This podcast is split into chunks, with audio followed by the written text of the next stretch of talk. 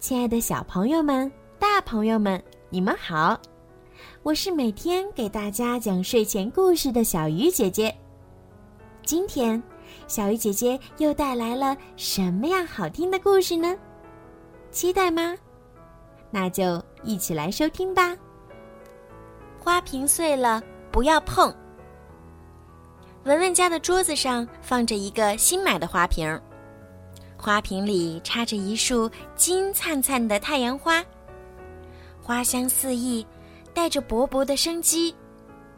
文文最喜欢太阳花了，配上这个新买的紫色花瓶，真是赏心悦目。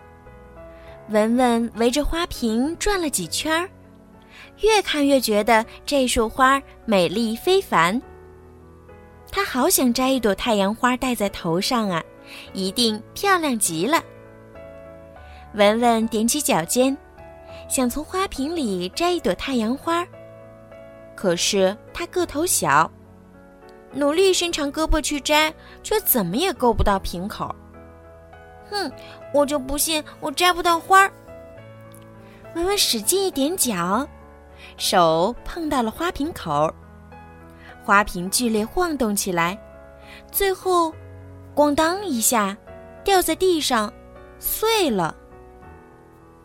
呀，这可怎么办？文文吓坏了，慌慌张张的去捡地上的碎片，结果一不小心，他的手被锋利的碎片划了一道口子，血立刻流了出来。文文痛的都快哭了。哼，臭花瓶，刚才还觉得你赏心悦目，就算把你打碎了，你也用不着报仇吧？安全小贴士：千万别用手捡碎片。如果你不小心把桌上的花瓶、杯子等打碎了，这时候把打碎的碎片捡起来是很不安全的，因为碎片有很尖利的边，很容易划破手。花瓶碎了，究竟该怎么办呢？花瓶碎了，你可以拿来扫帚、簸箕。把碎片撒到簸箕里，然后倒到垃圾桶里。千万不要光脚在地上走，防止残留的细小碎片扎伤脚。主动承认错误，一定要把这件事儿告诉爸爸妈妈。不撒谎，做个诚实的好孩子。